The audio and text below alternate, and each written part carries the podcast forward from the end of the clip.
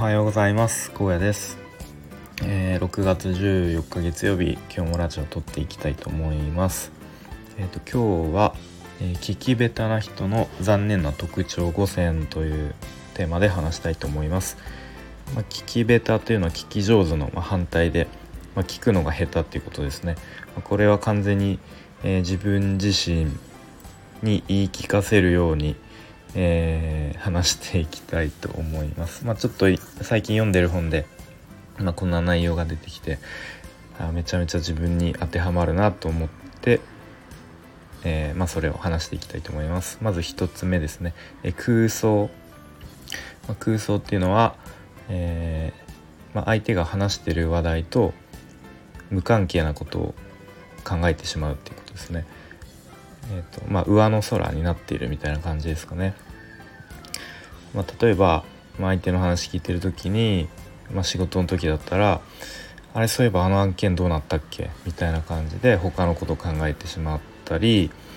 うーんとあとは「今日のお昼ご飯どうしようかな」みたいなとか、えーとまあ、あとはその話してる相手のこう様子態度とかを見てなんか機嫌悪そうだなみたいな何かあったのかなみたいな感じでまあその話している内容と、えー、関係ないことを考えてしまうっていうことですね。はい、で2つ目が議論ですね。相手のことに対して心の中だけで反論するということですね。まあ、これまあそのままなんですけれども、まあ、相手が言ってることに対して、えー、まあ、口では言わないけれども心の中で「いやいやでもさ」みたいな感じでこう反論をしてしまうということですね。でまあこれはまあついついやっちゃいがちだとは思うんですけれども、まあ、こういう時は、まあ、この人はちょっと自分とあの違う価値観とか考え方しているんだなっていう感じで、まあ、うまくスルーするべしということですね。で3つ目が判断、えー、これはネガティブネガティブな思考に影響されたまま相手の意見を判断してしまう。まあ、これは、えっと、自分自身にこうちょっと原因がある場合ですね例えば、えー、まあ朝こうちょっと家で、えーまあ、けん喧嘩というかちょっと言い合いになって、えーまあ、ちょっとモヤモヤしたままこう会社に行ったりとか、まあ、あとはなんかこう自分の好きなあのアーティストとかバンドがこう急に解散の発表してしまったみたいな時にこうちょっとネガティブな、えー、思考になっている時に、えー、こうちょっと相手の話とかを、あのー、変な風に判断してしまったりすることがあるかもしれませんね。でもこのこの時も、ま、ちょっと客観的に自分をこう見てあなんかこのイライラしてるのは、まあ、今日のあれが原因なんだなとか、え、っていうふうにこうちょっと自分で原因を客観視してみるといいかもいいと思います。で、え、4つ目ですね。問題解決。求められてもいないのにアドバイスをしようとする。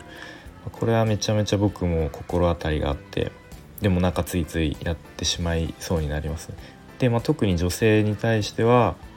まあ、注意が必要かなと思っていて、まあ、よく言われるのがこう男性と女性で大きく違うのが、ま、男性は結構こう物事解決したがるのに対して女性はこう共感が大事っていうのはよくあの見たり聞いたりするんですけれども、まあ、そういう時に、うんまあ、結構女性の話を聞いてる時に、まあ、向こうとしてはこう共感してほしいとか、まあ、ただ話を聞いてほしいっていう時に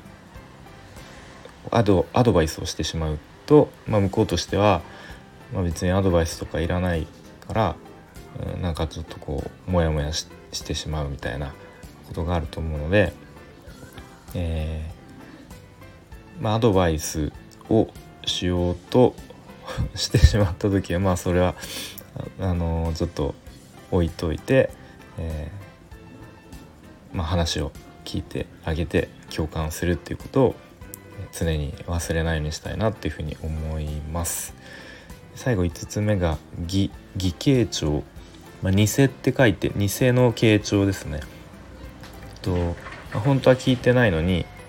相づち相づちだけは打つみたいなことですね。はい。ちょっと、えー、子供たちが起きてきて活動を始めたのでこの辺で終わりたいと思いますけれどもちょっとできるだけ普段こう上手に傾聴傾聴できるようになりたいなと思いつつなかなか、えー、まあ、今日話したようなことを、えー、やってしまいがちなので、えー、常に気をつけて、え上手に相手の話を聞けるようになりたいなと思います。それでは、え聞いてくれてありがとうございました。